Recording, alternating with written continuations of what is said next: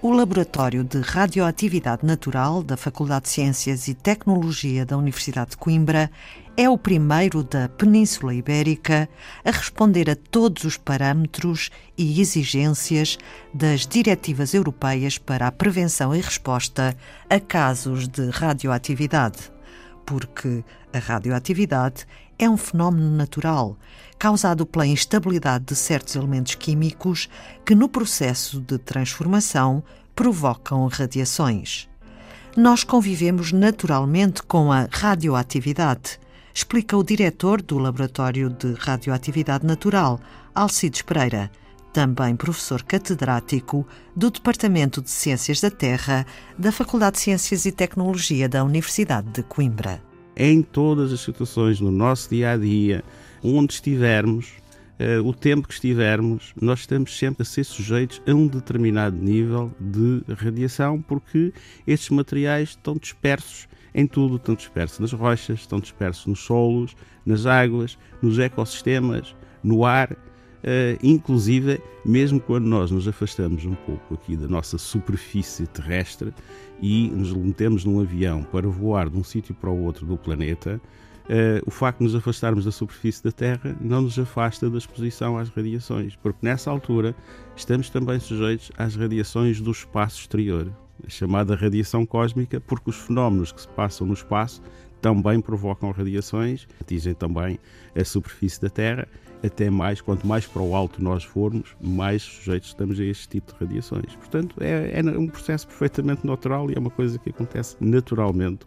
Quando é que este fenómeno natural começa a causar problemas para a saúde pública? Como em tudo na vida, quando as coisas começam a aparecer por excesso. Em condições normais, realmente os níveis de, de, de, exposição que o ser humano está, eh, pelo facto de, de, habitar neste, neste, neste planeta, que acaba por ser realmente um planeta radioativo desse ponto, desse, desse ponto de vista, em condições normais, os níveis de exposição são muito baixos. Acontece é que, por vezes, e também derivados exclusivamente por processos naturais e que estão associados a processos geológicos, o que é que acontece? Como eu lhe disse, os materiais Originalmente, este tipo de, de elementos radioativos eh, encontram-se nas rochas. Porque realmente o que acontece é que nós temos, eh, e principalmente temos urânio, temos tório, temos potássio. Estes são os três, os três elementos eh, radioativos principais que nós encontramos aí, aí nas, nas rochas e que eh, têm a capacidade realmente de produzir estas tais, estas tais radiações. Acontece que a distribuição destes elementos nas rochas é variável, o que significa que haverá umas que têm mais, outras que têm menos, resultante exclusivamente de processos naturais. de processos naturais. Acontece que estes processos naturais, por vezes, e para um deles em particular, aqui pelo menos no que diz respeito ao nosso país, que é o urânio, é, por vezes acontece que o urânio ocorre em quantidades muito significativas em determinados locais. Ora, se nós temos uma acumulação anormal, portanto, o que é que vem daí? Vem daí que a capacidade de produção de radiações desse material naturalmente é muito mais elevada. E a partir daí, os níveis de exposição, porque depois associados realmente a este urânio, aparece depois o radão, que é um gás, e pelo facto de ser um gás, facilmente sai da rocha e pode, por exemplo, introduzir-se numa habitação que nós venhamos a construir sobre essa, sobre essa mesma rocha. Se realmente a rocha tem a capacidade de ter grandes concentrações de urânio associada, pode também, naturalmente, produzir grandes quantidades desse gás. E nós, ao criarmos um espaço fechado sobre essa rocha, vamos criar condições para haver uma acumulação desse, desse gás. E aí as concentrações que depois vão ocorrer dentro da habitação podem ser realmente já uh, suficientemente elevadas de forma a poder incrementar o risco para a saúde das pessoas que vivem nessa mesma habitação. O Laboratório de Radioatividade Natural tem tecnologia e capacidade para fazer análises rigorosas. No caso concreto deste gás, é um gás muito difícil de detectar pelas pessoas, que ele não se cheira, não se sente, não se vê mesmo que esteja em concentrações muito elevadas, não é possível as pessoas, nós, naturalmente, os nossos órgãos, detectarem a sua, a sua, a sua presença. Portanto, a única forma de o fazer é exatamente através de tecnologia específica.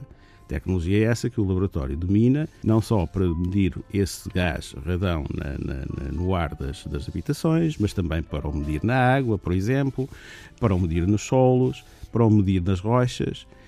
Não só o radão, mas depois também outros elementos radioativos. Vamos supor uma situação em que uh, alguém está interessado, comprou um terreno e quer construir uma habitação, quer fazer um projeto para aquele terreno. Mas este terreno terá, será daqueles que têm uh, condições específicas para produzir aqui concentrações elevadas deste gás. Ora, é possível, logo num estudo imediato do terreno e através do uso das metodologias apropriadas, nós ficarmos logo a saber qual é o potencial de risco possa estar associado pelo facto de se construir ali uma habitação sem os cuidados eh, necessários. E, e, se for uma dessas situações em que os valores são elevados, este é outro, de, de, de, também é outro mito que é preciso um pouco desfazer. As pessoas pensam pelo facto de existir lá material que já não pode ser utilizado, aquele terreno já não pode ser utilizado. Não é verdade. O que nós temos é que introduzir um conjunto de medidas que impeçam o gás de entrar na habitação. Se ele não entrar na habitação, já não temos qualquer, qualquer problema, porque a diluição do gás na atmosfera leva a que, nesse caso, as concentrações são muito baixas e, portanto, não causam qualquer problema para, para, para, a saúde pública. Dentro das habitações, é que a situação pode ser, pode ser diferente. Portanto, este é um, é um, digamos, é uma das áreas possíveis, é de funcionar um pouco aqui como prevenção, não é? De algum modo funciona para prevenir o problema, em que, nesse caso, a construção da habitação já ia obedecer a essas, a essas regras e, portanto, naturalmente, resolver-se o problema logo à partida. Essa é uma possibilidade. A outra é a pessoa já ter a sua casa construída. Na altura em que a casa foi construída não, não seguiu este, estes procedimentos, mas a pessoa gostava de saber qual é a situação. Aí há também outras técnicas muito simples, eh, até de custos bastante baixos, em que pode realmente ser feito um pedido ao, laboratório, envia um, um, equipamento apropriado, normalmente é um pequeno detector, que é enviado até por correio diretamente para, para, para, para as pessoas, para a habitação, eh, fica lá exposto durante um, um certo tempo, é devolvido novamente ao laboratório, é analisado e é enviado o, respectivo relatório à, à pessoa. Concentrações muito altas Aí o que é que se pode fazer quando a habitação já está feita? Aí existem também técnicas para uh, remediar este tipo de situação. Eu sei que em Portugal neste momento não é é uma situação que não é não é não é muito fácil. Eh, Sim. Também não é só em Portugal, também nos Sim. outros países estão neste momento também a enfrentar um bocadinho este problema pela primeira vez. A sociedade não está sensibilizada para este para Sim. este problema e também porque não há ainda legislação que obrigue, eh, eu disse há pouco que há, umas diretiva, há uma diretiva, há uma diretiva que Portugal transferiu para a legislação portuguesa no final do ano passado, estamos a falar em dezembro de 2018. 2018 onde estão lá, digamos, os, os, rudimentos da transferência para que aquela legislação seja aplicável. É preciso agora um conjunto de regulamentações que vão levar o seu tempo a sair, mas devido exatamente à conjugação destes fatores, não há uma sensibilização muito grande da população para, para, este, para este problema. Eh, por outro lado, também não é obrigatório. Por outro lado, também as próprias autarquias também não, não, não, não dão recomendações às pessoas em geral relativamente a este, a este tipo de problemas.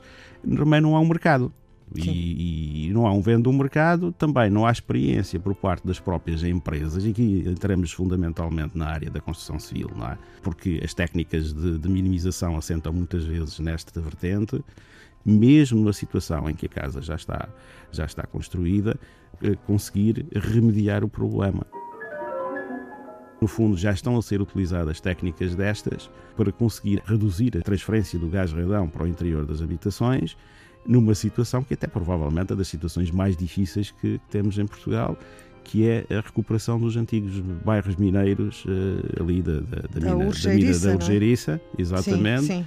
onde o, o, que acabou por se, por se, encontrar foi que nos antigos bairros mineiros realmente uh, foram encontrados em, em, em, um conjunto de casas. Aí já não é um problema uh, natural, aí já houve a mão humana, porque houve a utilização de materiais da, da, exploração mineira que não devia ter sido utilizados, mas foram, pronto, utilizados também. A gente tem que perceber um bocadinho o contexto na época em que estas coisas aconteceram. Se fosse hoje, obviamente, era, era impossível, mas uh, aconteceu, portanto, realmente detectaram-se detectaram a presença desses materiais. E, e, portanto, neste momento estão a decorrer um conjunto, um conjunto de obras, com empresas que também, da mesma forma, no início tiveram alguma dificuldade, mas que progressivamente vêm ganhando a experiência necessária e neste momento estão a fazer isto, estão a conseguir fazer a recuperação dessas habitações para conseguir essa, esse resultado final, que seria naturalmente baixar significativamente as concentrações do radão no ar. Há zonas do país mais propensas à atividade radioativa há um, um tipo de rocha que uh, tendencialmente tem, tende a ter concentrações mais elevadas do tal urânio, depois para a qual se associa o nosso amigo radão, não é? E eh, essa rocha é o granito. Realmente os granitos uh, têm essa, nós sabemos isso há muito tempo, naturalmente, têm concentrações mais elevadas deste, destes elementos. Portanto, potencialmente serão de maior risco.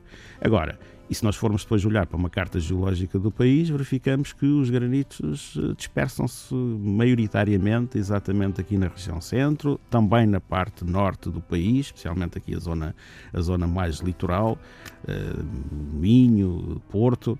Agora, e é isso que é preciso ter presente, não é o facto de ter granito que normalmente nós temos este problema. A construção de casas em granito não é o problema principal. O problema principal está sempre no solo, onde a casa assenta. Essa é que é a questão principal. Agora, quando nós dizemos que são os granitos e depois formos ver os distritos e dizemos que são os distritos A, B, C porque têm granitos, atenção que este problema ocorre associado aos granitos, mas em zonas muito localizadas. Portanto, não podemos olhar para um mapa e dizer pelo facto de lá estar um granito Nesta que todas região, as casas que estão naquela zona têm problemas. Não, isso é claro. é falso. O que nós sabemos uh, é que, e isso é possível, como lhe disse no início da nossa conversa em relação ao tal terreno, se fazer o estudo de terreno, uh, nós sabemos que estes problemas são problemas localizados e, portanto, que estão associados a áreas, uh, muitas vezes que estão mais com uns centenas de metros quadrados, onde realmente podem ocorrer estas concentrações elevadas e nessas áreas, sim senhora, temos que ter, temos que ter esse cuidado. É aquilo que nós muitas vezes falamos da história da existência de mapas. Mapas onde essa informação estivesse lançada e que imediatamente para as próprias, para os órgãos e para as instituições que gerem o ordenamento do território, naturalmente logo nessa altura poderem saber se está numa dessas situações de maior risco ou não se estão nas situações de maior risco. Obrigar a implementação de um conjunto de medidas que venham a minimizar este, este, este problema. Antena 2 Ciência com Alcides Pereira, diretor do Laboratório de Radioatividade Natural da Faculdade de Ciências e Tecnologia da Universidade de Coimbra. O laboratório, o LRN, disponibiliza informação e presta serviços sobre o estado das águas, ar, recursos geológicos, matérias-primas, construção e combustíveis. Para pedidos de informação ou dúvidas, pode contatar o LRN, Laboratório de Radioatividade Natural, através do telefone 239 860 563 ou fazer uma visita ao site. Foi Antena 2 Ciência.